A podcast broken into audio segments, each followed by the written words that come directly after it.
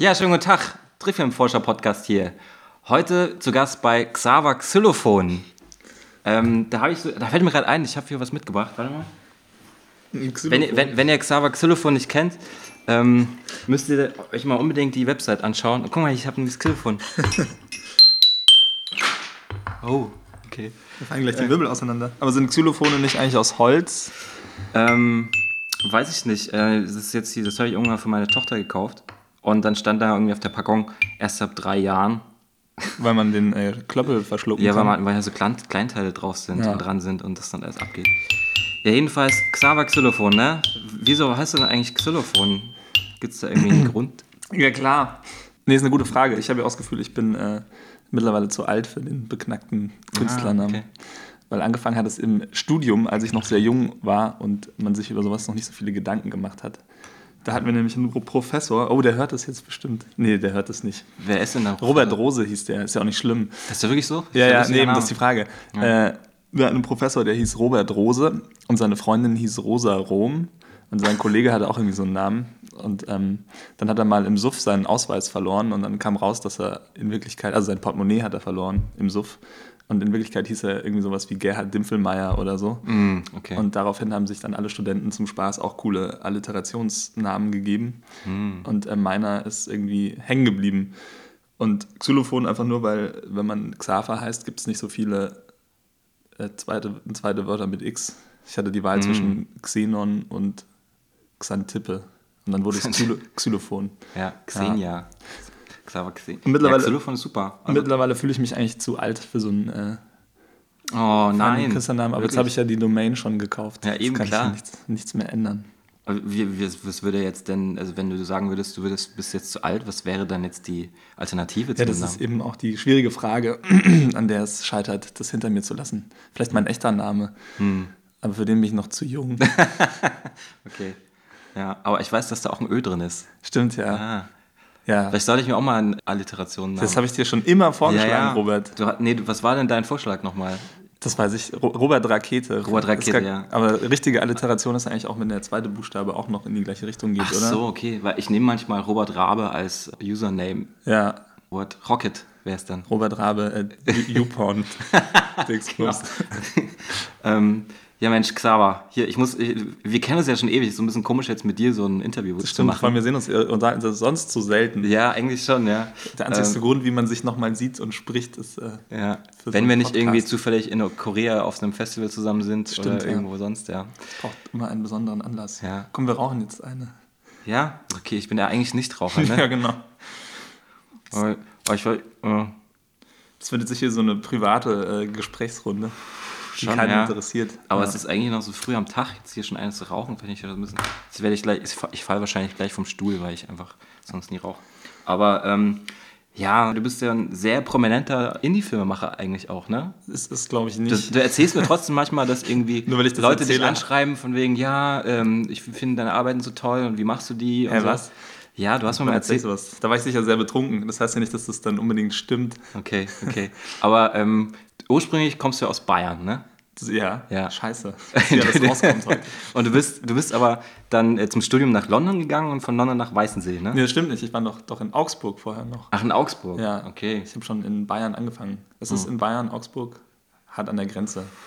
Das ist so, äh, so eine kleine kulturelle Mischstadt. Ah, okay. und, ähm, und da hast du dann quasi Grafikdesign, Kommunikationsdesign studiert? Genau, visuell, wie ist das? Ja, Kommunikationsdesign. Ah, okay.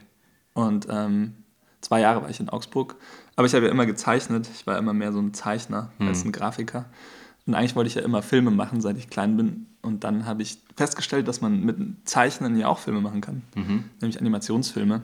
Ich glaube, wahrscheinlich wäre ich immer gerne an die Filmhochschule gegangen, aber habe mich nicht getraut, weil mein Vater immer so pessimistisch war. Und dann habe ich äh, stattdessen Grafikdesign studiert. Das ist natürlich ein viel Also lustig, das ist genau mein, mein, mein Weg auch gewesen. Ja. So. Also ich meine, es gibt wahrscheinlich viele Leute, die dann sagen, Film zu studieren mache ich irgendwie nicht, das ist mir zu, zu riskant. Grafikdesign hat man noch so die Schiene, okay, da kann man Geld verdienen mit Logokram und so. Ja, aber eigentlich, wenn man überlegt, was Bodenständiges zu machen, dann macht man auch nicht Grafikdesign. Das war so ein bisschen eine halbgare, Mhm. eine halbgare Entscheidung. Aber gut, ich habe es nie bereut. Es war immer cool, das Ja. zu studieren. Ähm, Ja, und im Studium hast du ja auch schon relativ viele Filme gemacht und die haben sich ja ähm, ich, ich kenne dich ja erst eigentlich, seitdem ich den Max Mörtel kennengelernt habe in Hamburg. Richtig, aber der Und war in Augs auch in Augsburg. Der war auch in Augsburg, ja, so die Augsburger Puppenklicke.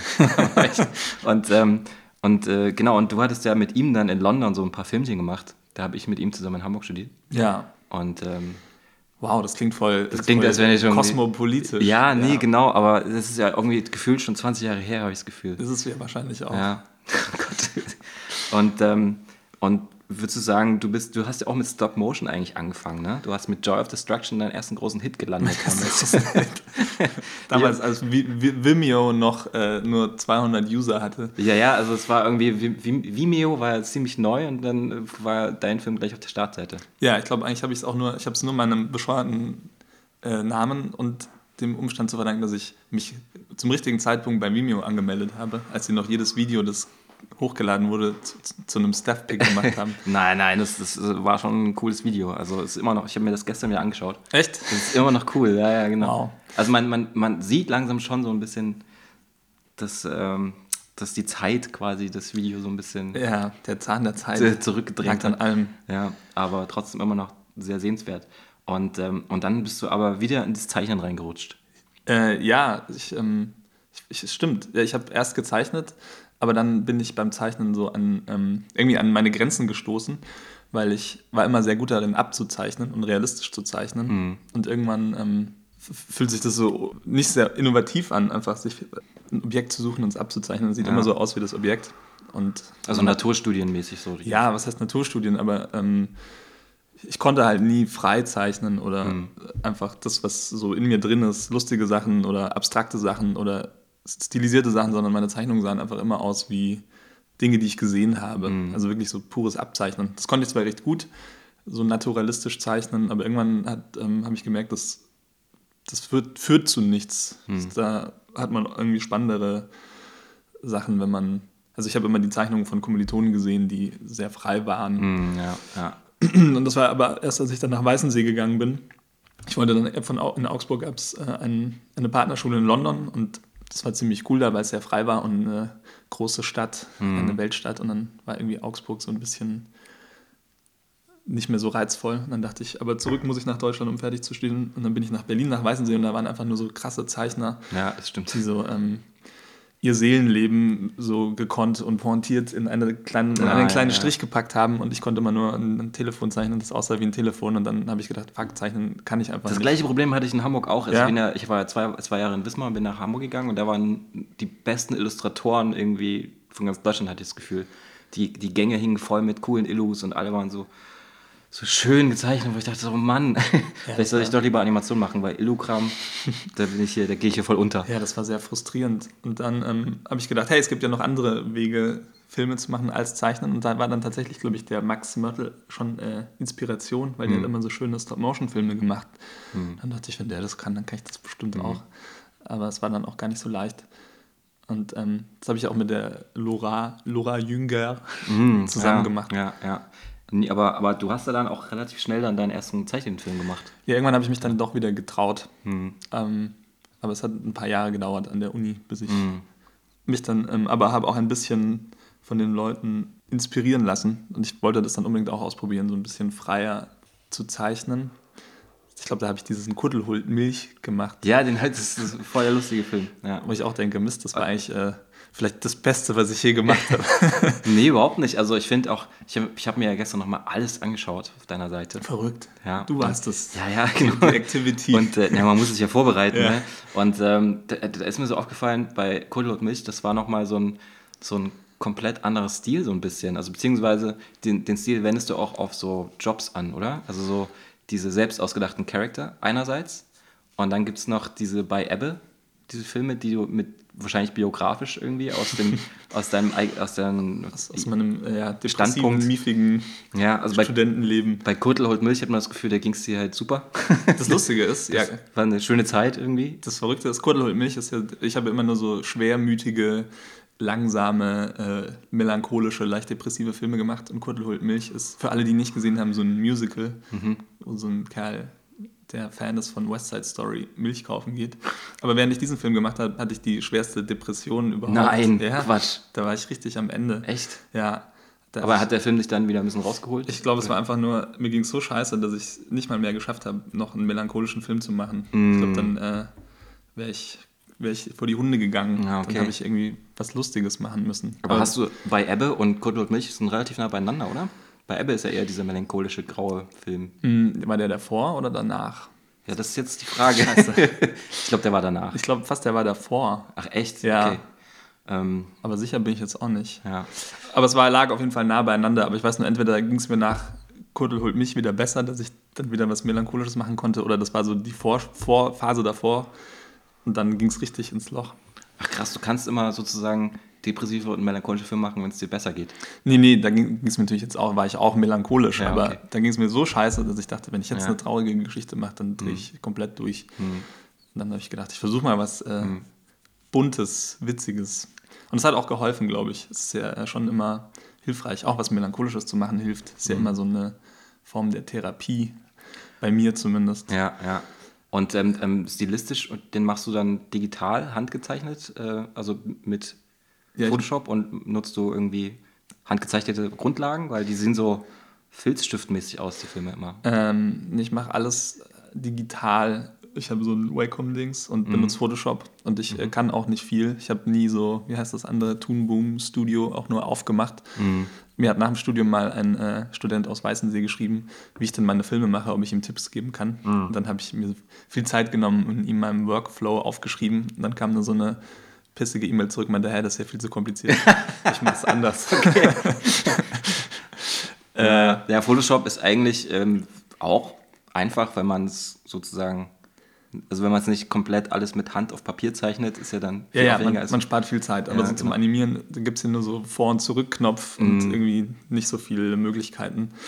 Ja. Ähm, nee, aber ich habe, bei, bei Ebbe ist, glaube ich, der einzige Film, wo ich sehr viel auf Papier gezeichnet habe. Ich glaube, da habe ich alle Hintergründe mit Filzstift gemacht und ähm, auch die ganzen Figuren einmal gezeichnet, nur die, also die Bewegung habe ich dann in Photoshop gemacht, die In-Between-Frames. Aber das hat irgendwie, weiß ich nicht, mir nie so viel Spaß gemacht. Und dann bei Kuddel holt Milch habe ich dann zum ersten Mal gedacht, ich mache es jetzt komplett digital und habe dann ewig rum experimentiert mit den Pinselspitzen, bis das halbwegs aussah wie so Filzstift. Und dabei bin ich dann auch geblieben. Das habe ich dann nie wieder, habe nie wieder eine andere Pinselspitze verwendet. Okay. Aber ich meine, trotzdem stilistisch ist es ja was anderes, wenn du jetzt ähm, so eine realistische Grundlage hast oder eine Stadtszenerie und darauf dann irgendwie, wenn du jetzt den Kurtel nimmst und dann bei Abbott den Charakter, das sind ja schon irgendwie zwei unterschiedliche Filme. Ja, deswegen glaube ich auch, dass bei Ebbe vorher war, weil der ist ja schon, das ist glaube ich ja der, irgendwie der realistischste Film. Da habe ich ja auch so rotoskopiert, da habe ich mich dann Mm, immer okay. gefilmt und die ganzen Bewegungen, wenn, wenn der, der Protagonist ähm, seine Jacke anzieht oder so, habe ich einfach das nachge, Ja, ja. Und dann warst du noch in Indien, ne? Du hast mit Weißensee, da war auch so ein äh, Rikscha. Ja, stimmt. Rikscha-Film. Ja, da hatten wir großes Glück, dass unser Professor so einen Fieldtrip nach Bangalore auf Mhm. die Beine gestellt hat. Das war richtig cool. Da sind dann irgendwie so zehn Studenten. Für einen Monat durften wir da hinfahren und haben mit äh, Kunststudenten von irgendeiner Designschule da zusammen ein Projekt gemacht. Mhm. Und eigentlich sollte man sich irgendwie ähm, The Law of the Market hieß das. Man sollte eigentlich eher was gesellschaftliches, soziales, politisches machen. Aber ich habe einfach so einen melancholischen Animationsfilm gemacht. Ja, wieso? Das ist so ein Tag im Leben eines Rikscha-Fahrers. Ja, das ist genau. ja auch irgendwie. Ja, ich habe äh, nach Themen gesucht und bin immer durch die Stadt gefahren, um Orte oder Geschichten zu finden Ja. und habe nichts gefunden. Und am Ende der Zeit habe ich festgestellt, ich bin einfach halt jeden Tag äh, fünf Stunden mit so einem Rikscha, Autorikscha-Fahrer unterwegs gewesen und dachte, eigentlich habe ich dabei immer sehr viel erlebt, weil Ja. da hat man immer mit den Fahrern gequatscht und Ach cool, ja. dann dachte ich, ja gut, dann war das wohl meine Recherche, ohne dass ich es bemerkt habe. Auf Mhm. dem Weg zur Recherche habe ich ähm, dann die eigentliche Recherche gemacht. Die Sounds waren auch realistische Sounds aus Indien. Ja, ich habe da äh, Sachen aufgenommen. Ja, also nicht in hoher Qualität oder so. Aber es Hm. Ja, das passt aber ja, Ja. ist ja eh eher so Chaos. Ja. Ja, das ist mir öfter passiert, dass ich, wenn ich äh, nicht einfach meinen Alltag verwurstet habe zu einem Film, dass ich immer auf der Suche nach einer neuen Geschichte nichts gefunden habe und dann Hm. immer die, nicht immer, aber in dem Fall die, also immer der Arbeitsweg sozusagen die Geschichte wurde. Mhm, Und ähm, bei meinem Abschlussfilm Roadtrip war es auch so, da wollte ich ja, habe ich mir ein Motorrad gekauft und wollte eine Reise machen, um einen Film über eine Motorradreise zu machen. Mhm. Und dann war das Motorrad kaputt und fuhr nicht. Und dann habe ich einen Film äh, darüber gemacht, dass das Motorrad nicht geht. Ich, waren wir da, da waren wir auch im Atelier zusammen, oder? Das, war das die Zeit? Oder? Ja, stimmt, glaub, da saßen wir Schulter an Schulter. Ja, ja, genau, genau.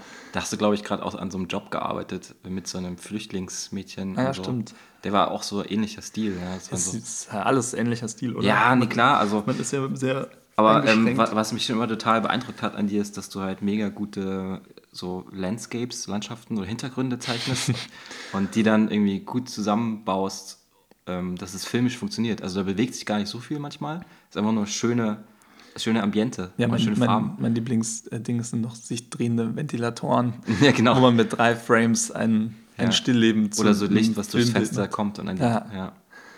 Es, Ja, sind, aber- es sind nicht so viele äh, Sachen, die sich bewegen. Mein Repertoire ist sehr klein. Nee, aber das sind trotzdem gute Stimmungsbilder. Also es gibt ja so Animatoren, die alles nur über die Charakter ausdrücken. Ja, das stimmt. Und du drückst sehr viel über die Stimmung aus. Und die, Ich war immer schon sehr, Umgebung. sehr faul. Hm. Äh, Bild für Bild Animation war nie so mein Ding. Hm. Und ähm, deswegen habe ich, glaube ich, auch nur aus, aus, aus der Not eine Tugend gemacht. Hm. Ich dachte, wenn ich schon die Figur nicht bewegen kann, dann sind es halt äh, niedergeschlagene Leute, die still sitzen Mhm. oder nur die Hand mit dem Bier einmal zum Mund geht. Ja, aber mehr brauchst du teilweise gar nicht. Ne? Und der man so- Ventilator. ja, der Ventilator. Also genau, es sind äh, bei Kurtlaut Milch waren dann auch so im Hintergrund lustige Leute, die da so rumgefahren sind. Stimmt, wobei da, Oder die, die da, Fußballfans. da gab es aber schon relativ viel äh, Frame by Frame. Der Ja. tanzt doch so. Das Ja. war das einzigste Mal, dass ich das Ja. Der LKW mühsam, zum Schluss. mühsam ne? gemacht habe. Ja. Und ähm, ja, dann gab es noch so ein krasses Musikvideo mit so einem Cowboy und so. Das war auch, das sah super aufwendig aus Ja, mit den stimmt. Hintergründen. Da hast du wahrscheinlich auch wieder dieses Grundstudium, Naturstudien, das Malerische, was du, wo du sagtest, dass es dir nicht so viel Spaß macht. Weil dann doch, kommt er doch irgendwie wieder durch, weil diese Berge und diese Landschaften und wie du das also gemalt hast, ist ja schon auch, es wird langsam wieder so realistisch. Achso, ja, es, es, war dann, es war ein langer Weg von dem völlig frustriert sein über das realistische Zeichnen, dann unbedingt ähm, frei und abstrakt zeichnen zu können, so wie alle anderen. In Weißensee ist ja auch immer so diese kindliche, naive Sichtweise auf die Welt ähm, Mhm. sehr, sehr wichtig und groß gewesen. Oder immer noch wahrscheinlich. Dass man einfach, äh, eben wenn man ein Objekt zeichnet, nicht zeichnet, was man sieht, sondern eher das, was man fühlt, was man wahrnimmt. Wie so ein Kind auf Sachen guckt, dem ist es egal, wie, wie so ein Objekt Mhm. funktioniert, sondern eher, was es halt für Geräusche macht oder was es für eine Farbe hat oder wie es sich anfühlt, ob es weich oder kantig Ah, ist okay. und irgendwie äh, finde ich das immer so schön an diesen Zeichnungen, dass die so einen Bezug oder so einen persönlichen Bezug zu irgendwas Mhm. mehr darstellen, als jetzt, wie es genau aussieht. Ähm, und das habe ich halt dann immer probiert, aber gemerkt, das liegt mir einfach nicht so. Auch da kommt mir mein Kopf immer zu sehr in die Quere. Ich kann einfach nicht so direkt von, von dem Herz in die Hand, in, ja, aufs Papier klar. fließen lassen, sondern es geht immer so den Umweg übers Gehirn. Und dann habe ich irgendwann einfach eingesehen, okay, ich kann das nicht. Dann, ähm, was kann ich denn? Ich kann halt einfach gut realistisch zeichnen. Und Mhm. dann habe ich einfach irgendwann gedacht, ja gut, dann ist das halt mein, mein Ding. Dann mache ich das jetzt halt. Mhm. Und das hat lange gedauert. Ich glaube, dafür ist auch immer das Studium wichtig, um mit sich im Reinen zu sein oder Mhm. Ja, herauszufinden, wer man halt ist. Ne? Naja, klar. Gibt es da so Kurse oder was, wo man so sagen, wo, wo, wo die einem sagen, okay, jetzt mal mal das ab und dann lass das Innerste irgendwie raus? Oder ich meine, das habe ich jetzt zum ersten Mal gehört, dass man da das so beigebracht bekommt. Nee, ich, ah, ich weiß es nicht. Ich habe ja nicht das Gefühl, dass man in der Uni jemals besonders viel beigebracht bekommt, besonders nicht an der Kunsthochschule. Es ist eher, dass die halt einfach Leute auswählen. Wahrscheinlich halt haben die halt einen bestimmten Geschmack schon, was Hm. Ausdrucksformen angeht und ähm, bringen halt solche Leute zusammen, die das schon mitbringen. Ich glaube, das haben die Leute einfach von sich aus gemacht. Hm. Und dann wird man halt einfach durch die Projekte immer äh, eher angetrieben, sich mit persönlichen Themen zu beschäftigen, was das natürlich unterstützt. Also ich meine, in Augsburg gab es eher Aufgaben wie, entwerft mal ein Erscheinungsbild für eine Zoofachhandlung. Und in Weißensee gibt es halt eher Aufgaben wie, ähm, weiß ich nicht, macht was zum Thema Wut. Ja, okay, ja, stimmt. Da hatte ich auch mal ein, Comic-Thema Aggression. Ja, oder noch, oder politisch äh, Grenzen oder irgendwie sowas. Und Also es ist offener einfach irgendwie. genau, und da ist man sofort halt äh, bei sich und ja, ja. oder bei zwischenmenschlichen Dingen und dann ist es natürlich auch naheliegender, so Mhm. in so einer Art sich auszudrücken. Aber ich glaube nicht, dass einem das da beigebracht wird. Das haben halt einfach alle gemacht und man würde halt ermutigt. Und Mhm. ähm, wenn man eine sehr, sehr geradlinige, naturalistische Zeichnung gemacht hat, hat man gemerkt, wie alle eher abgeturnt sind und sagen, ja, was, äh, was soll ich jetzt daraus mitnehmen? Ja, ja, klar. Und auch mit so, mit so Animationen, die, ähm, gab es da, gab's da eine Animationsklasse in Weißensee? Oder nee, gab es nicht. Ich war da leider so ein bisschen äh, fast schon, wie soll man sagen, The Themaverfehler. Also es war immer so eine Illustrationsaufgabe und du hast dann animiert. Genau, ja. Es gab einmal einen Animationskurs, aber eigentlich habe ich halt immer gesagt, ich mache jetzt einen Animationsfilm. Mhm. Und dann haben wir gesagt, wow, okay. Konnten wir da zwar nicht viel dazu sagen dann, aber okay. mach halt. Ähm, aber es, da es ja auch primär eben um die Ausdrucksweisen geht und Geschichten erzählen und ähm, das heißt da ja auch eher visuelle Kommunikation, heißt der Studiengang und nicht mhm. Kommunikationsdesign, geht immer mehr darum, mhm. wie äh, formuliere ich ein Anliegen und wie erreiche ich damit jemanden und auf natürlich primär visuelle mhm. Art und dann ist es ja mhm. egal, ob ich jetzt ein Plakat mache oder einen Film. Mhm. Ich glaube, da kann man, äh, kann man als Professor also, immer was dazu sagen. Genau, also meinst du nicht, die würde was, also die, die hat was gefehlt in der Animationsausbildung? Na, naja, nee, naja gut, ich mache jetzt halt meine, also handwerklich vielleicht. Ich denke, wenn man an der Animationsschule ist, wird man wahrscheinlich herangeführt an die ganzen Techniken und Programme mhm. und macht Workshops, um da dazu zu lernen. Ich bin halt auf meinem ersten Stand von Photoshop, nächster Frame, Zeichnen, mhm. nächster Frame halt stehen geblieben. Aber mhm macht ja nichts. Hm. Whatever works. Ja, genau. Da wurde man nicht unterstützt. Ja. Aber ist ja auch nicht so schlimm. Wichtiger ist ja die Herausforderung im Inhalt als in, in der Form, würde mhm. ich sagen. Weil das kann man sich leichter selber anschaffen. Mhm. Genau, ja. Und äh, mit den Filmen, die du da an der Schule gemacht hast, warst du dann also was machst du mit den Filmen dann? Stellst du die sofort online oder wie, wie ist deine Herangehensweise, die Sachen zu vertreiben? Also, ähm, puh. also im Studium habe ich die Sachen immer sofort, wenn sie fertig waren, am nächsten Tag äh, auf Vimeo hochgeladen. Ah ja, okay. Nee, ich äh, wollte dann immer nur, wenn es fertig ist, war das der, der glorreiche letzte Akt, das hm. ähm, hochzuladen und zu veröffentlichen und damit äh, war es dann abgeschlossen. Ja. Und dann musste man nie wieder dran denken. Ja. Und finanziell ähm, hast du da ähm, nebenbei gejobbt oder so? Also du hast wahrscheinlich keine Fördergelder für die Filme bekommen. Nee, nee, ich habe immer äh, mich als, also nebenher als Freiberufler durchgeschlagen, mhm. eigentlich auch mit Animationssachen. Manchmal mhm. ein bisschen Illustration und am Anfang noch ein bisschen Grafikzeug mhm. und dann später nur noch Animation. Aber ich habe immer viele Projekte nebenher gemacht. Ja. Aber es war dann auch super krass, weil du hast auch, also als wir im Atelier zusammen saßen, hattest du ja quasi eine Jobanfrage, ich glaube von der New York Times oder so auch. Oder das von, kann sein. Klingt gut, von ja. so relativ meine großen, ein, großen meine, Leuten. Eine, meine einzige gute genau, Job. Aber, aber die wollten dann äh, einen Film haben in deinem Stil. Und das ist, glaube ich, der Wahnsinn, oder? Wenn ja, man ja. das erste Mal eine Jobanfrage hat und dann, ich mache mal was in deinem Stil. Weil ich habe öfters Jobanfragen, ähm, wo schon Stile vorgegeben sind. Ja. Ne, und das einfach nur animiert werden muss. Aber du hast auch auf Jobanfragen, wo du frei dein Ding machen kannst. Ja, nee, klar. Aber ähm, das ist halt, glaube ich, der Unterschied zwischen, zwischen deinem illustrativen ähm, Stil, den du entwickelst durch deine Filme und ähm, Charakteranimationen. Also wenn man nur Charakter animieren kann.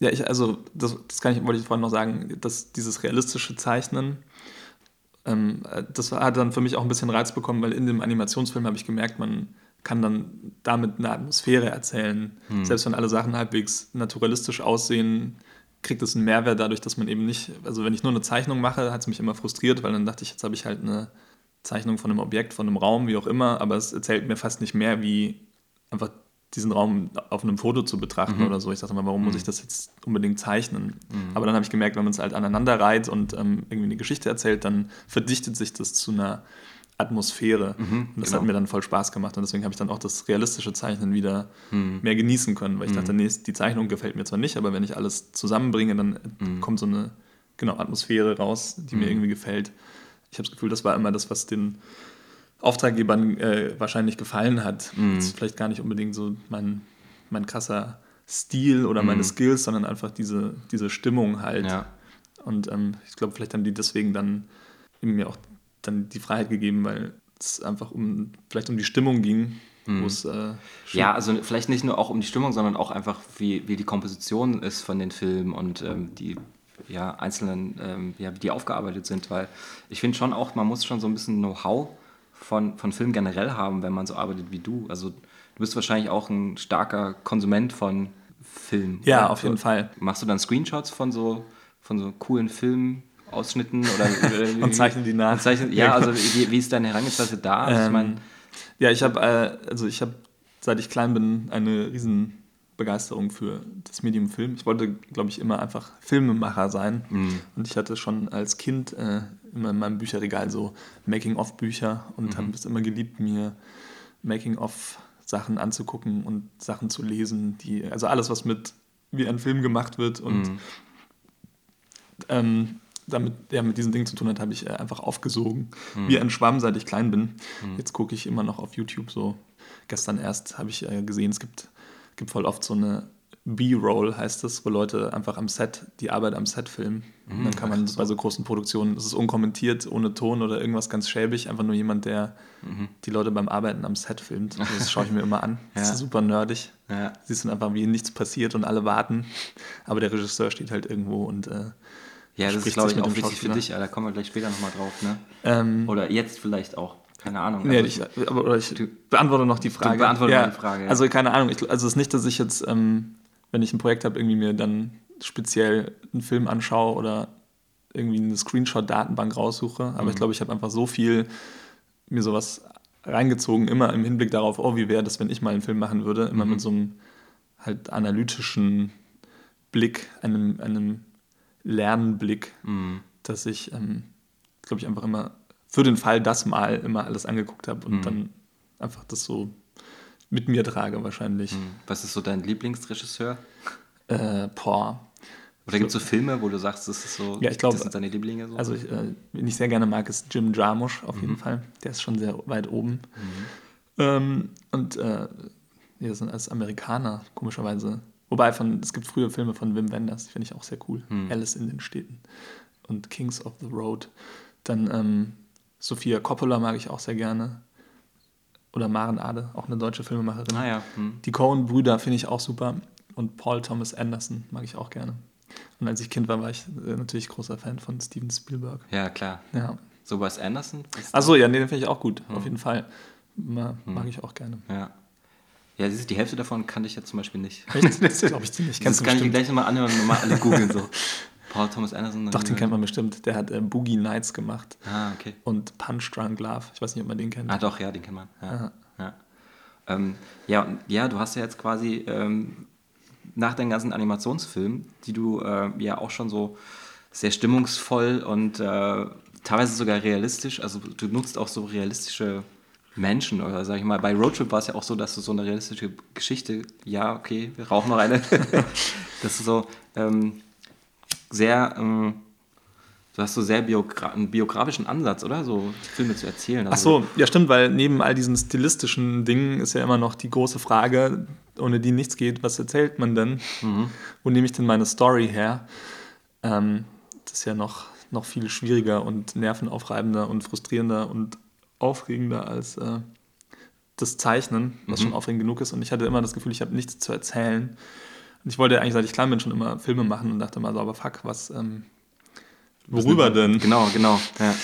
Und ähm, das hat dann irgendwie auch lange gedauert, bis ich so ein bisschen gelernt habe. Ich glaube auch an der Kunsthochschule und auch durch meinen Filmgeschmack, der sich ein bisschen verändert hat, habe ich gemerkt, dass mich eigentlich am meisten Sachen berühren, die authentisch und ehrlich sind. Dass ähm, es keine große, keine große, keinen großen Plot-Twist braucht oder mhm. keine riesigen äh, Ereignisse oder ähm, krasse Sachen, sondern es muss also du, du, du kennst sozusagen die Heldenreise, so, mhm. aber du nutzt sie nicht, weil du willst so dokumentarisch Sachen einfach. Achso, das stimmt gar nicht. Natürlich nutze ich die ja, Heldenreise. Okay. Ich weiß es nicht, ich glaube schon.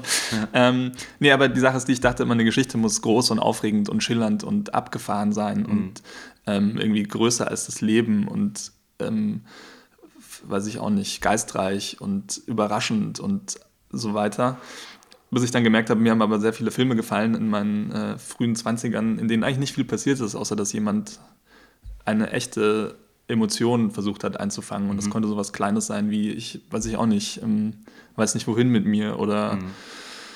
ähm, keine Ahnung, Beziehungsdramen oder so die, irgendwer hat mal gesagt, die, er findet die, die Wahrheit im Unsensationellen spannend. Ich glaube, irgendein so Fotograf. Mhm. Ähm, und dann dachte ich, ja, das äh, rückblickend auf diese ganzen Sachen, die mir gefallen haben, macht es Sinn. Mhm. Und dann habe ich gedacht, hey, dann kann ich auch aus meinem Leben erzählen. Klar. Und das hat mich so ermutigt, einfach zu kleinen, einfachen Geschichten zu stehen und zu sagen, ja, was ist mir passiert? Und mhm. das, ähm, ich bin ganz ehrlich. Mhm. Und wenn es mich berührt hat, berührt es ja vielleicht auch andere. Mhm. Und das war aber so ein langer Weg, das herauszufinden. Und seitdem habe ich dann immer äh, einfach ganz stumpfsinnig aus meinem Leben erzählt. Ganz egomanisch. Aber ich habe auch immer gemerkt, es gibt Leute, die haben diesen guten Blick nach außen und können sehr gut beobachten und das, was sie sehen, verarbeiten. Und das hat mir immer so ein bisschen gefehlt. Ich bin immer nicht so gut an Menschen rangekommen oder habe mich dann immer schlecht gefühlt, das, was ich gesehen habe, dann in eine Geschichte zu verpacken. Zum Beispiel mhm. in Indien habe ich das erlebt, da hatten wir manche Leute, die waren Fotografen, die sind dann gleich am zweiten Tag in so eine bei so einer Familie irgendwie zu Hause gelandet und haben dann fast bei denen gewohnt und deren Leben fotografiert und so weiter. So, okay, ja. Und ich habe mhm. immer gemerkt, so, hä, das kann ich nicht. Ich, mir fällt es ja. schwer, solche Grenzen zu übertreten. Auch noch im Hinblick darauf zu wissen, ich will ein Projekt daraus machen. Es, es ist super, wenn man das kann und ich bewundere das sehr, aber ich habe immer mich unwohl gefühlt. Mhm. Deswegen dachte ich, hey, das Objekt, das ich rund um die Uhr das ganze Jahr beobachten kann, wo es niemanden stört, das bin ich selbst. Mhm. Und habe einfach gedacht, ähm, versuche ich doch daraus Filme zu machen. Hm, okay. Und äh, würdest du sagen, du hast die Animation gewählt, so ein bisschen vielleicht aus der Not heraus, um Geschichten zu erzählen, weil mm. du hast so viel Freiraum und kannst alles erschaffen? Ja, auf jeden Fall. Aber es gar nicht aus der Not heraus, das hat sich einfach natürlich so ergeben. Ich habe halt immer gezeichnet und hatte irgendwie Lust, Filme zu machen und habe dann eben gemerkt, man kann auch mit Zeichnung Filme mm. machen und dann war das einfach sehr naheliegend. Mm. Und ich bin gar nicht auf die Idee gekommen, es irgendwie anders zu machen, weil ich hätte ja trotzdem irgendwie mir eine billige Kamera holen können und sagen, ich filme das jetzt irgendwie, aber mhm. bin ich nicht, ähm, der Gedanke kam mir nicht. Okay, okay. Und jetzt machst du ja dann doch einen Realfilm, ne? Ja, stimmt. Man muss dazu sagen, genau, also du hast jetzt deine, deinen, Roadtrip gemacht, deinen Abschlussfilm und danach direkt, ähm, glaube ich, zwei Realfilme, zwei Kurzfilme gedreht, oder? Ja. Genau, Hula Nights und Down, Down, Down, ne? Das ja, stimmt. Ähm, ja, eigentlich wollte ich nach äh, Roadtrip noch einen Animationsfilm machen und mhm. habe mich auch hingesetzt und eine Geschichte geschrieben und schon angefangen und habe bestimmt ein Jahr daran gearbeitet und hatte schon eine Minute und bin dann aber immer mehr dem Frust verfallen. Ach, das war das, was du gestern auf Facebook gepostet hast. Ja, genau. Naja, das sah geil aus. Ähm, ja, und was passiert ist, ist, meine Animationsfilme wurden dann, habe ich ja vorhin erzählt, die Freude am Realismus wieder entdeckt. Mhm. Trotzdem von Projekt zu Projekt wieder, nicht wieder, immer äh, realistischer und naturalistischer. Und es ging immer mehr um Menschen. Am Anfang waren es ja noch so Stummfilme und Stimmungsfilme mhm. und irgendwann, mein Abschlussfilm war dann schon ein Dialogfilm eigentlich. Mhm. Da wurde die ganze Zeit geredet. Genau, da kam bei mir auch so der Gedanke auf, so, Mensch, Xaver, du könntest jetzt mal langsam einen Realfilm machen. Ja, und dann habe ich das eben auch angeschaut und dachte, hm, wenn da zwei Menschen sitzen, die einfach nur miteinander sprechen, vielleicht mhm. können Schauspieler das mit mehr Emotionen und Leben füllen als so eine Zeichnung, wo einfach nur der Mund auf und zu geht. Mhm. Ähm, weil ich glaube, Zeichnung kann unendlich viel, aber da wieder, wie vorhin festgestellt, es kann vor allem Sachen erzählen, die mit keinem anderen Medium erzählbar sind. Mhm. So deine Stimmung, deine Sicht auf die Dinge, sehr frei und abstrakt kann so eine Zeichnung auf so eine flirrende, spontane Art einfach Sachen einfangen, die ein Foto nicht einfangen kann. Mhm. Und in Animationen auch noch daraus noch mehr entwickeln mit irgendeinem Rhythmus oder noch in Kombination mit Musik und keine Ahnung. Da gibt es so die tollsten seelischen Erfahrungen und geile Filme, aber das habe ich halt nie gemacht. Meine Filme waren immer sehr nah an der Wirklichkeit. Na, es gab, also bei Roadtrip gab es schon, schon die eine oder andere Szene, wo man sagen müsste, also da gab es so eine Traumsequenz, ne? der kann ja nicht schlafen. Und ah, ja, stimmt. Einer, der aus dem, aus dem Himmel fällt, so zum Beispiel. So, so Kleinigkeiten, die schon halt super an Animationen funktionieren, aber ähm, es gibt auch so Szenen, wo, wo einer die Straße lang läuft und das ist einfach hier um die Ecke irgendwie in Berlin-Neukölln oder ja. so hat man dann das Gefühl. Und ähm, ja. Ja, das Einzige, ähm, was Nee, aber ich, genau, das ist das Einzige, was an dem Film so ein bisschen ähm, verrückter war, aber selbst das kann ein Film, dass jemand aus dem Himmel fällt. Es hat sich jetzt nicht alles aufgelöst und wurde mhm. nur noch ein Farben- und Formenspiel und ja, ähm, eine abstrakte Reise in die eigene Seele oder so, mhm. sondern es war immer auf dem, schon auf dem Boden der Tatsachen. Mhm. Und bei dem Animationsfilm, den ich danach machen wollte, ging es mir noch mehr so und es ging um so eine tragische Liebesgeschichte. Mhm. Und dann habe ich einfach immer gedacht, Mann, diese Geschichte berührt mich irgendwie nicht, wenn ich selber wieder angeguckt habe, was ich so gezeichnet hatte, aber ich dachte, die sind einfach zu statisch, diese Figuren, mhm. weil ich halt auch kein Character Animator bin, mhm. waren das halt mehr so schöne Standbilder und ich dachte, nee, da kommt nichts rüber. Und ich dachte, Mann, ähm, wonach sehne ich mich denn? Ich dachte, ich sehne mich nach richtigen Menschen, die das machen. Mhm. Und da dachte ich, okay, dann muss ich das jetzt halt äh, der Wahrheit ins Auge blicken und die Konsequenzen ziehen. Und dann habe ich den Film äh, in die Schublade gepackt und mir ja, eine Kamera geholt und mit Freunden mal versucht, einen Kurzfilm zu drehen. Und? Wie war die Erfahrung? Achso, ja, es hat super viel Spaß gemacht. Ich dachte, das war geil. Mhm. Mehr davon. Und, ähm, und ist es so, jetzt ähm, Unterschied, du bist ja jetzt teilweise schon sogar erfahren im Realfilm, kann man sagen. Du drehst ja jetzt auch gerade einen langen Film, ne? oder hast gedreht sogar. Ja, ist schon abgedreht. Der ist schon abgedreht. Ja. Mega krass. Ja. Einfach wie schnell das jetzt gekommen ist alles. Das stimmt, das und, ähm, Schlag auf Schlag plötzlich. Jetzt kannst du ja quasi, jetzt weißt du einfach, was, was die Unterschiede sind. Was, was machst du lieber, beziehungsweise wo sind die, äh, wo du sagst, Animation könnte das besser als Realfilm oder wie ist es mit Menschen überhaupt zusammenzuarbeiten in so einer großen Gruppe? Ganz ich meine, als Animator sitzt man ja schon auch oft alleine in seinem Kämmerlein ja. und so. Und nee, das war toll, das war ähm, eine großartige Erfahrung und es war auch noch eine andere Sache, nach der ich mich gesehnt habe, weil mhm. Animieren ist ähm, insofern schön, weil man halt der alleinige Bestimmer ist. Man ähm, ist ja wie Gott, der an seinem Schreibtisch die ganze Welt ja. zu, zu, äh, ja, zu seinen Füßen hat eigentlich. Man mhm. kann alles, alles machen, was man zeichnen kann.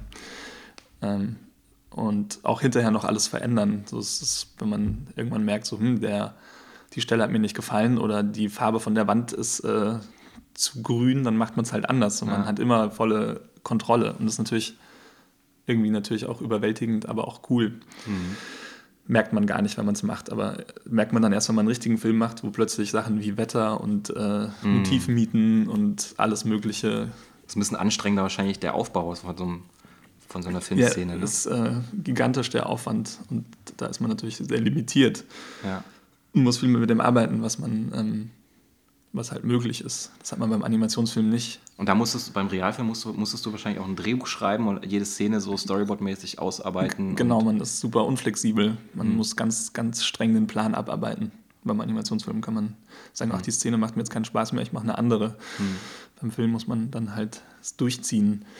Ähm, ja, genau, und ich hatte zum Beispiel bei Roadtrip gar kein Drehbuch. Da habe ich einfach, ah, okay. da hatte ich nur so ein eine vage Idee, wo es hingehen könnte. Ach, das ist ja auch cool. Das ist wahrscheinlich auch spannend gewesen, dann immer am nächsten Tag. Oder, so, was kommt heute mal. Ja, oder sehr frustrierend auch. Ja. Aber ich habe tatsächlich eine Szene gezeichnet, wo ich dachte, die könnte, die kommt vielleicht vor in dem Film. Mhm. Und dann dachte ich, aha, okay, und was könnte sonst noch passieren? Und dann habe mhm. ich eine andere Szene gezeichnet und dann habe ich sie so angeschaut und dachte, hm, was könnte dazwischen passieren? Mhm. Und so habe ich den ganzen Film gemacht. Ich habe also fünf Szenen gehabt und dann überlegt, was könnte zwischen diesen zwei Szenen noch sein, bis am Ende dann irgendwie 20 Minuten waren. Mhm. Und ähm, weiß gar nicht, wie es genau alles zusammenkam. Und beim Hast du dann viel für die Tonne auch gearbeitet? Oder komischerweise habe ich nur eine Szene rausgeworfen. Mhm. Aber war ja so viel Zeit, weil es ja so ein langsamer Prozess ist, mhm. hat man ja immer viel Zeit zu überlegen und zu reflektieren. Und bei, beim Realfilm ging das jetzt wahrscheinlich aber nicht. Nee, oder? da muss man natürlich äh, einen sehr konkreten Plan haben. Mhm. Und da habe ich auch ein Drehbuch geschrieben, genau, zum äh, ersten Mal. Für den Animationsfilm, den ich in die Tonne geworfen habe, hatte ich, wollte ich auch was schreiben vorher oder habe was geschrieben, aber da habe ich so eine so Prosa, so eine Kurzgeschichte geschrieben und dachte, daraus mache ich jetzt einen Film. Und habe mich irrsinnig schwer getan, weil ich sehr blumige Sprache verwendet habe mhm. und sehr, sehr viel beschrieben habe und ähm, das so eine ganz eigene Erzählweise war, wo ich dann gemerkt habe, hm, das jetzt in, eine, in Bilder umzusetzen und in eine Geschichte ist super schwierig. Und habe dann äh, plötzlich verstanden, warum Drehbücher und Theaterstücke seit jeher in einer bestimmten Form geschrieben sind, nämlich mhm. sehr, sehr minimalistisch. Mhm, okay. So eine kleine Szenenbeschreibung und dann alles nur in Dialogen. Und man ist, ähm, also muss man quasi erstmal Drehbuch schreiben lernen, bevor man anfängt, so für Filme zu schreiben? Ja, eigentlich nicht, weil man muss ja nicht viel lernen. Du schaust ja einmal ein Drehbuch an, siehst, aha, da steht äh, drinnen Nacht, äh, Wohnzimmer und dann drei Sätze, irgendwie ein Sessel, ein, eine kleine Lampe und das Summen eines Kühlschranks. Aha. Und dann steht nur noch, was gesprochen wird. Und sonst ist man völlig ähm, frei und, wie soll man sagen, sich überlassen. Mhm.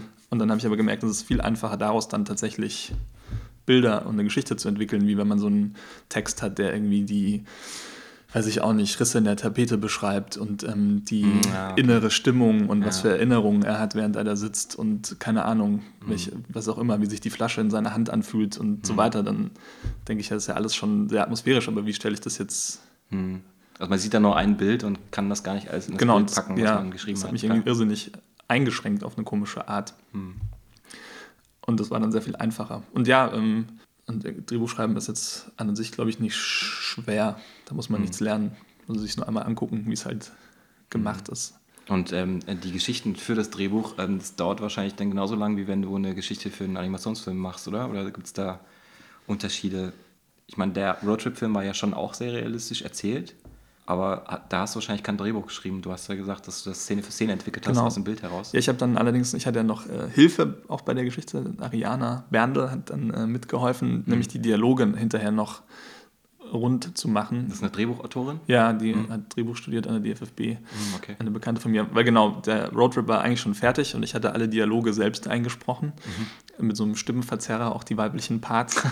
und dann habe ich aber gedacht, das ist irgendwie zu persönlich und auch noch nicht so ganz auf den Punkt und habe dann eben äh, gedacht, vielleicht kann jemand von außen das jetzt besser mhm. beurteilen und habe dann mir Hilfe geholt und Ariane hat dann äh, geholfen, die Dialoge nochmal neu zu schreiben, mhm. was ja beim Animationsfilm coolerweise auch geht, dass man einfach hinterher dann die ganze Sprache erst aufnimmt. Ja, ja.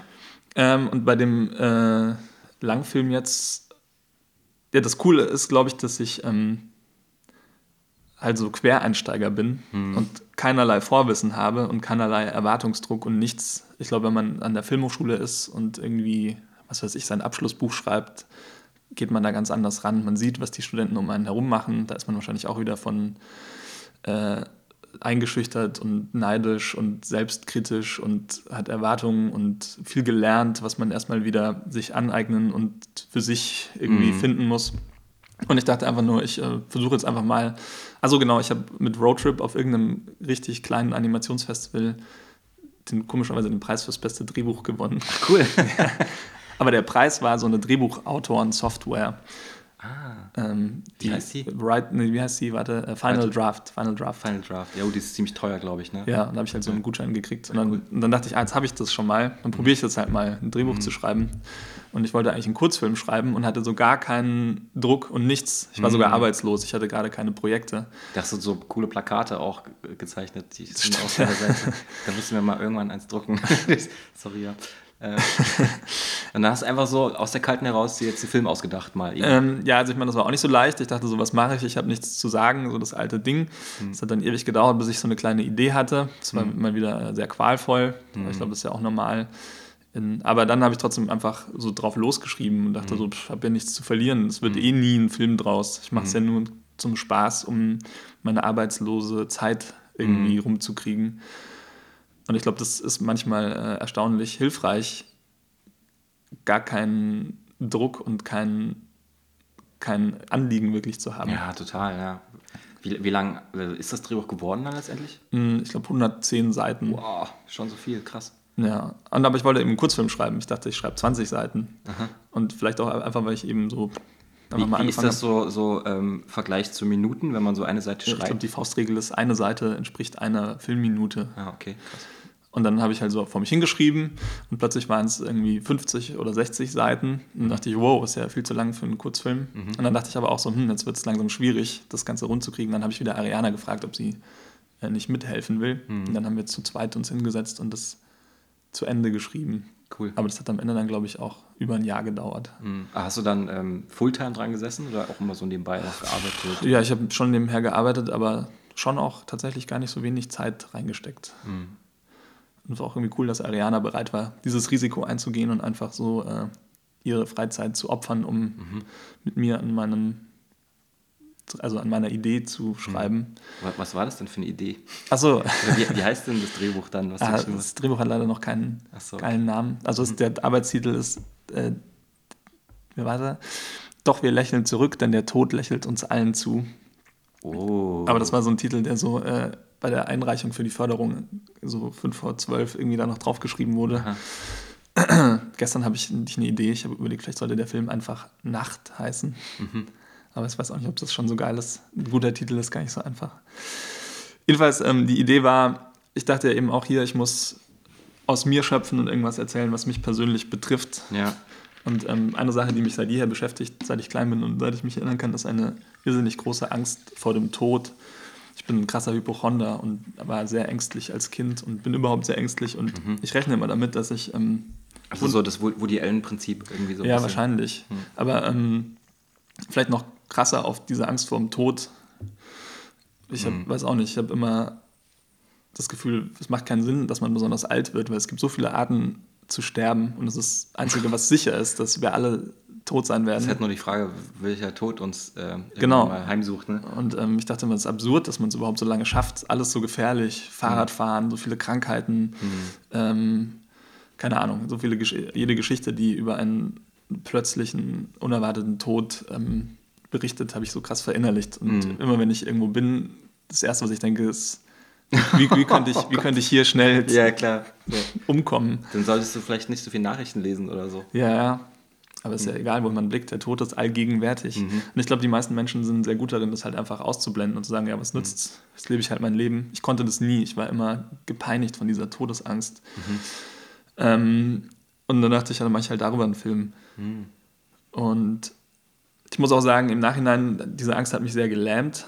Lange Zeit meines Lebens, weil ich einfach nichts gemacht habe, weil ich vor allem so viel Angst hatte. Bis ich dann irgendwann an den Punkt kam und dachte, hey, ich könnte in fünf Minuten tot sein. Ja. Warum nicht einfach äh, das Leben bei den Eiern packen Ja. und einfach machen, worauf ich Lust habe? Und ja, rückblickend habe ich das Gefühl, mein Leben hätte mir wahrscheinlich nicht so viel Spaß gemacht bis zu diesem Punkt, wenn ich diese Angst nicht hätte. Mhm. Weil ich dann, seit ich Mitte 20 bin, einfach immer gemacht habe, was mir Spaß macht, ohne Kompromisse.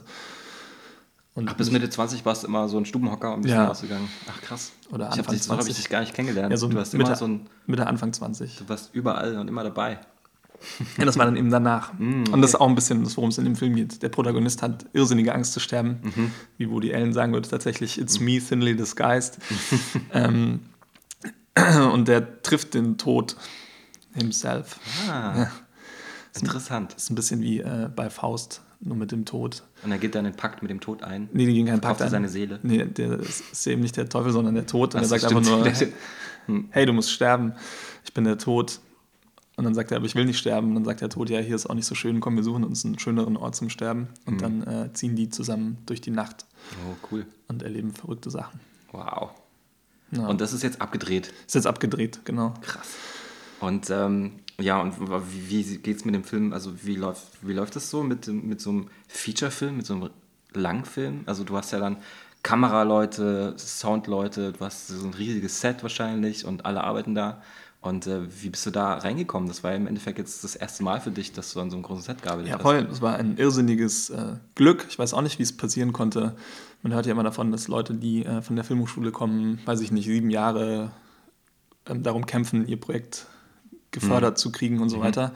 Ich bin da jetzt irgendwie so reingestolpert. Ich habe ja dieses Drehbuch geschrieben und dann hat eine Freundin von mir Produktion studiert irgendwo. Die meinte, ja, ist doch schön. Ich habe jetzt beschlossen, eine kleine Produktionsfirma zu gründen. Dann machen wir doch den Film irgendwie. Und dann haben wir äh, eingereicht bei allen Förderinstitutionen und haben immer nur Absagen bekommen, ein Jahr lang.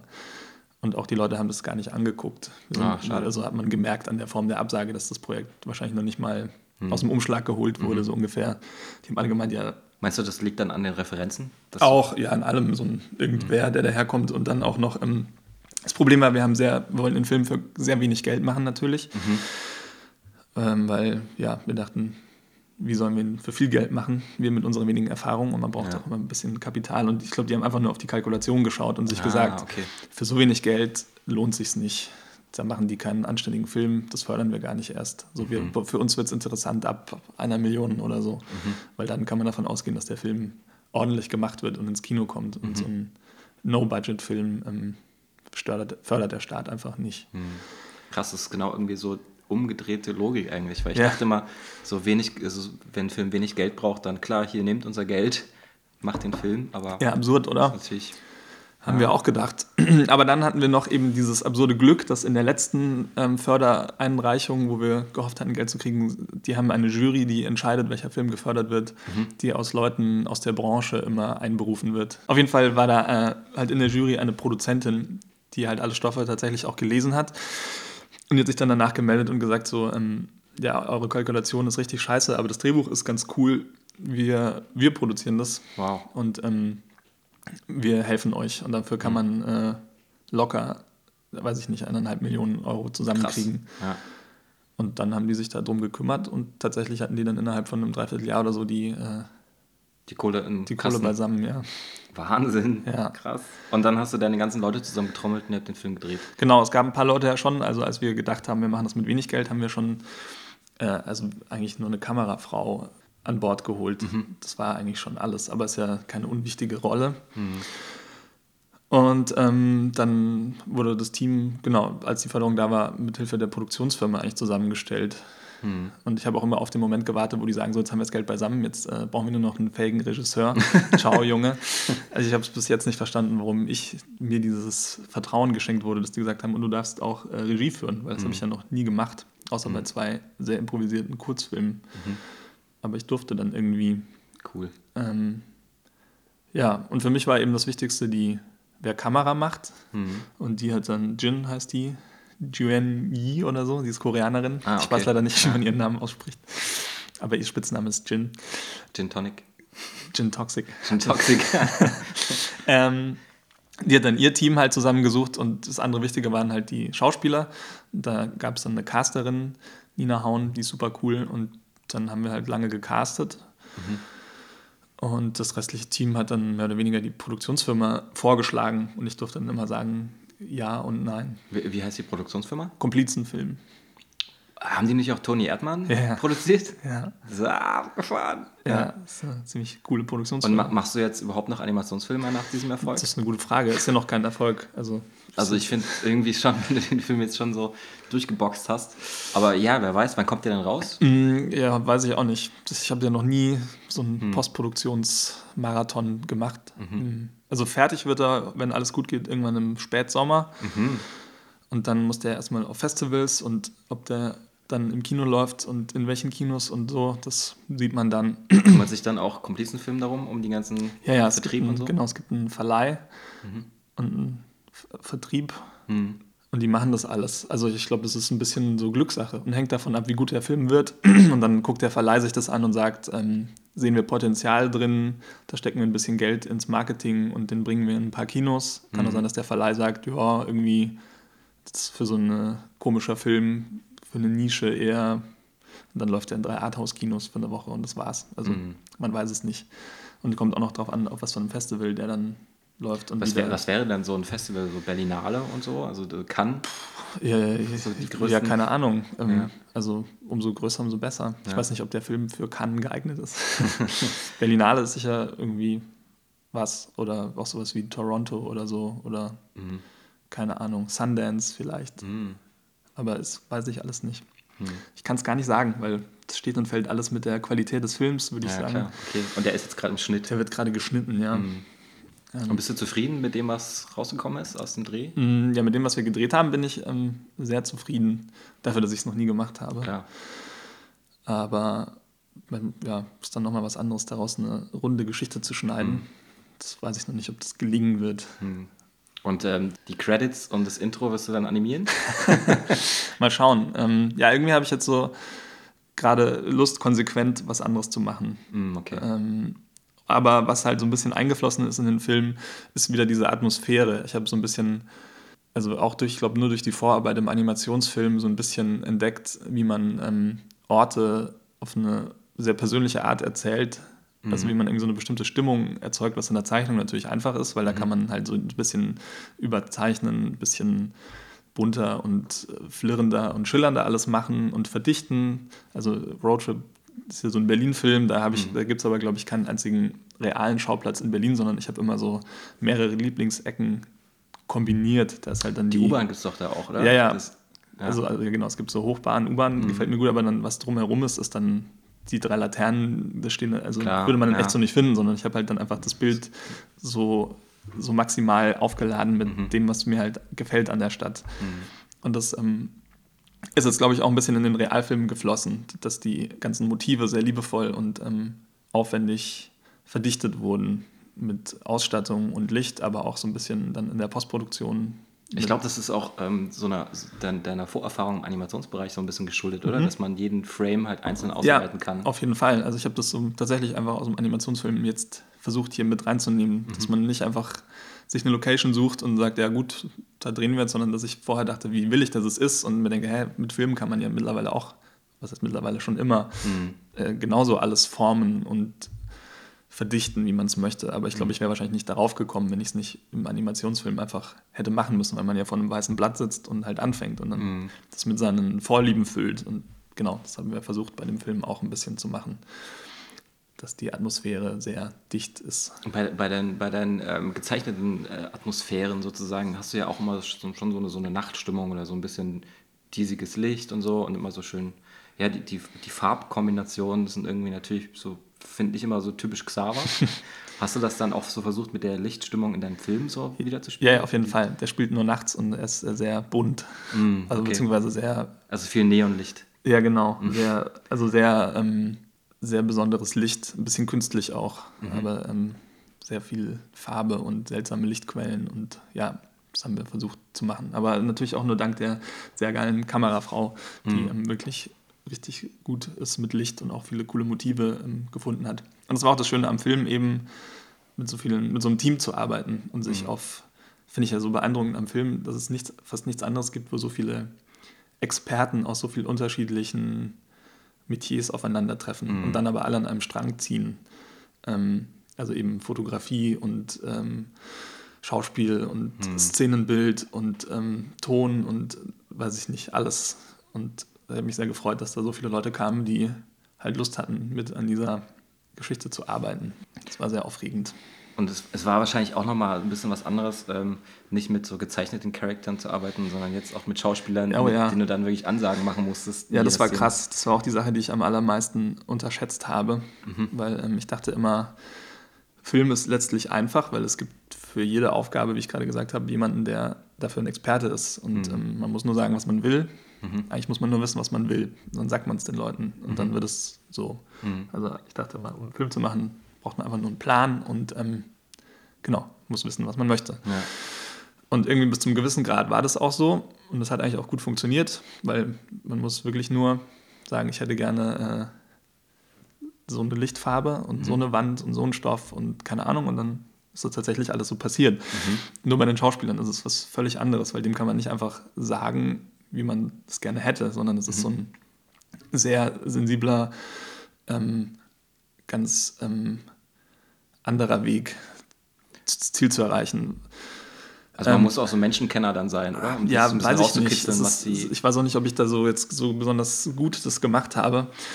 Ähm, ja, weil die Schauspieler, die kommen halt und ähm, bieten ihre Interpretation von der Figur, Klar, aber man dreht ja. ja. auch krass durcheinander und keiner weiß, wie dann das Gefühl von der Szene sein muss, ob die jetzt eher mhm. witzig sein muss oder in dem Moment eher ernsthaft mhm. oder ähm, temporeich oder ein bisschen mhm. ruhiger und so weiter. Der Einzige, der darüber Überblick hat, das interessiert auch keinen am Set. Das irgendwie war nur meine Aufgabe, zu wissen, wo man jetzt hin will mhm. und wie das in der ganzen Geschichte dann unterkommt. Und das muss man natürlich auch den Schauspielern sagen. Klar, die geben alles und haben eigene Ideen und bieten was Tolles an, aber die ist nicht deren Verantwortung, jetzt zu wissen, wie viel Sinn diese Szene im Gesamtkontext hat. Mhm. Weil die einfach nur kommen und diese eine Szene abliefern. Und das muss man dann immer erstmal wissen. Super mhm. schwierig. Am allerbesten ist es, habe ich gelernt von der Produktionsfirma, ähm, Varianten zu drehen, mhm. dass man dann im Schnitt nochmal neu entscheiden kann, weil man es ah, nie okay. genau weiß, wie mhm. jetzt die Szene am Ende ähm, Sinn macht, wenn man dann erstmal alles aneinander gehängt hat. Also die gleiche Szene einfach einmal total überschwänglich, dann mal vielleicht so ein bisschen normales drehen und dann vielleicht mal ein bisschen. Also genau, ja. Verschiedene. Mal, mal, äh, mal wütend, mal zurückhaltend, ja. mal unsicher. Mhm. Aber es ist natürlich auch schwierig, sinnvolle Varianten sich über, überhaupt erst auszudenken. Mhm. Aber dann die nächste Aufgabe ist es, dem Schauspieler das so zu sagen, dass er weiß, was er machen soll. Klar. Und ähm, da kann man sehr viele Fehler machen, scheinbar, wie ich mhm. bei meinen vorherigen Kurzfilmen gemacht habe. Ähm, mhm. Ich habe dann von der Produktionsfirma so ein Coaching bekommen bei so einem Schauspielcoach. Das war Krass. sehr hilfreich. Mhm. Noch so ein cool. cooles Buch, ja. äh, Schauspielführung, nice. wo, ich so eine, wo so eine Liste war mit Dingen, die man falsch machen kann, die Aha. ich schön alle falsch gemacht habe. Und zum Beispiel eine Sache ist, ähm, dass man den Schauspielern Aufgaben geben muss. Also ich habe immer gedacht, und äh, das ist, glaube ich, einfach nicht unbedingt das Weg zum Erfolg. Man hat so eine Idee von der Szene, Aha. stellt die sich beim Schreiben im Kopf vor, ja. kommt dann und will von den Schauspielern, dass sie es einfach so machen, wie man sich es vorgestellt hat. Genau, ja. Und dann kann man versuchen, das denen reinzuprügeln. Mhm. Aber was natürlich viel geiler ist, ist erstmal zu sehen, was hat der Schauspieler, was bringt er mit, wie ist der am natürlichsten. Weil wonach mhm. man sich ja immer sehnt, ist Natürlichkeit, die mhm. einen einfach äh, emotional packt. Wenn der mhm. Schauspieler, wenn du siehst, wie er spielt, mhm. ist es irgendwie einfach eine tote Angelegenheit, sondern der mhm. muss einfach echt sein. Und natürlich ist jeder Schauspieler anders und ähm, äh, du kannst nie wissen, in welcher Art von Darbietung sein echtes Ich rauskommt. Und deswegen ist es am einfachsten, das so zu erreichen, indem man den Schauspieler machen lässt mhm. und ihm nicht sagt, äh, sei ähm, so und so, dass man ihm irgendeine Aufgabe gibt, wo er seine eigene ähm, Person irgendwie anbringen kann. Mhm. Also irgendwie so ein blödes Beispiel aus diesem Buch ist äh, mit dem blöden Wort, äh, was weiß ich, ähm, sei, sei, sei sexy. Ja, ja, klar. Bescheuertes Beispiel, ich weiß, ja. aber daran lässt sich es gut erklären.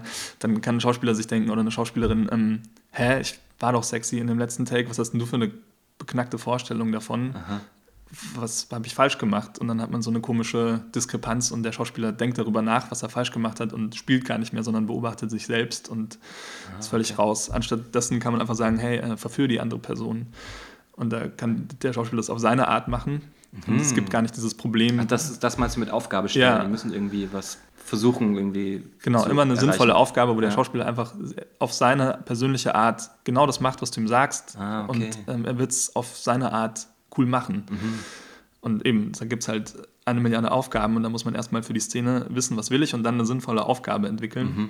Und dann eine finden, die funktioniert. Und zwar für beide oder alle drei oder alle mhm. vier Schauspieler. Das war echt sehr schwierig. Und dann merkt man halt, die machen was ganz anderes, als wie ich mir die Szene vorgestellt hatte. Hm. Aber es ist viel Natürlich, echter ja. oder es ja. hat viel mehr Energie oder Drive. Mhm. Oder aber man merkt auch, es funktioniert gar nicht. Aber dann merkst du wieder, wenn ich ihnen jetzt sage, erkläre, wie ich es mir vorgestellt habe, passiert nur sowas. Es wird total hölzern, weil die sich. Also du hast quasi eine Grundlage von deinem Drehbuch oder von das, was du im Kopf hast. Äh, die Grundlage, auf der Grundlage wird der Schauspieler eingebracht, sich selbst einzubringen mit seinem ja. Schauspielmodus, also die, was er dann so spielt. Und irgendwie verändert es ja dann auch die Grundgeschichte, ne? Wenn man ja, ein bisschen. Aber dann wiederum, man probt ja vorher und spricht mit den Schauspielern und irgendwie hatte ich auch, man wählt die ja auch aus, dementsprechend, dass ja, ich, ich hatte bei denen allen das Gefühl, dass sie eine sehr ähnliche Wahrnehmung von der Geschichte haben wie ich. Mhm. Also das war auch sehr entscheidend beim Casting, mhm. Schauspieler zu finden, wo ich denke, ja, mit denen bin ich auf einem Nenner. So, okay. Die haben das Drehbuch ja. so verstanden wie ich. Ja. Und den, ähm, der wird es schon von vornherein gut machen. Ja. Also das war auch beim Casting einfach wichtig, solche Leute zu finden. Wenn mhm. du jemanden hast, der zwar geil spielt und auch perfekt auf die Rolle passt, aber das Drehbuch ganz anders wahrnimmt, dann mhm. wird es auch schwierig. ja, und dann ist es auch noch krass, dass jeder Schauspieler anders tickt. So, mhm. es gab manche, die ähm, mit auch wieder, wiederum mit so einfachen Anweisungen, wo du einfach auch mhm. nur sagen konntest, machst ein bisschen energetischer, schon mhm. was Cooles rauskam oder mhm. irgendwie sei, sei tatsächlich wütend, anstatt zu sagen, irgendwie, was auch, also anstatt eine Aufgabe wirklich so ein blödes Verb, äh, Adjektiv zu sagen. Mhm. Und bei anderen musste man irgendwie so ein bisschen Umwege nehmen und ich glaube, das ist. Äh, also ist dann auch nochmal persönlich unterschiedlich. Ja, voll. Wow, okay. Und das war wirklich äh, sehr geil und sehr mhm. aufregend und sehr lehrreich, aber ich habe gemerkt, da habe ich nur die Spitze des Eisbergs gekratzt. da kann man, glaube ich, sein Leben lang ähm, dazulernen. Ja, voll. Ja. Und wahrscheinlich auch mit jedem Schauspieler und jedem Film anders. Ja, boah, das klingt mega spannend. Ey. Ich bin total gespannt auf den Film jetzt.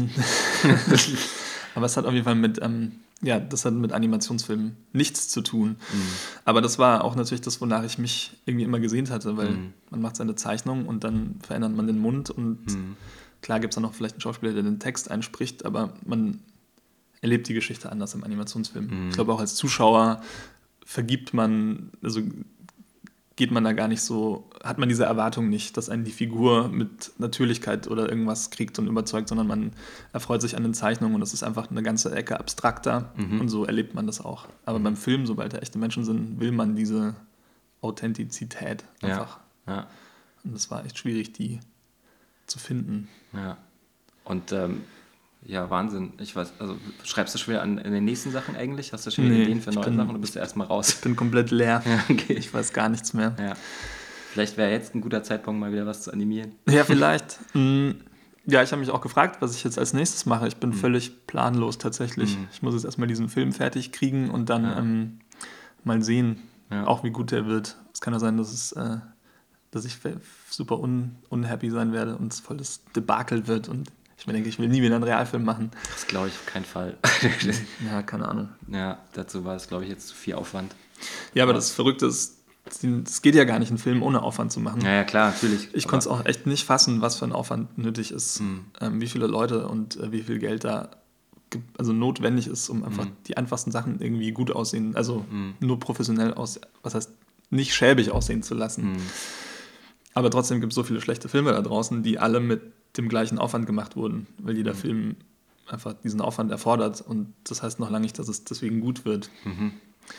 Und das ist auch verrückt, weil beim Drehen, das geht ja alles so krass durcheinander. Man ähm, dreht nichts chronologisch, weil man irgendwie immer an. Also man dreht dann den Schluss und den Anfang am gleichen Tag und. Ja, kommt so vor. Ich habe manche Szenen geschnitten, wo der von, äh, von einer geht durch die Tür und die Szene geht aber weiter und man ist von Drehtag 3 plötzlich auf Drehtag 30. Mhm. Und das ist sozusagen ein, ein Moment in dem Film, mhm. wo ähm, mo zwei Monate irgendwie dazwischen liegen. Klar.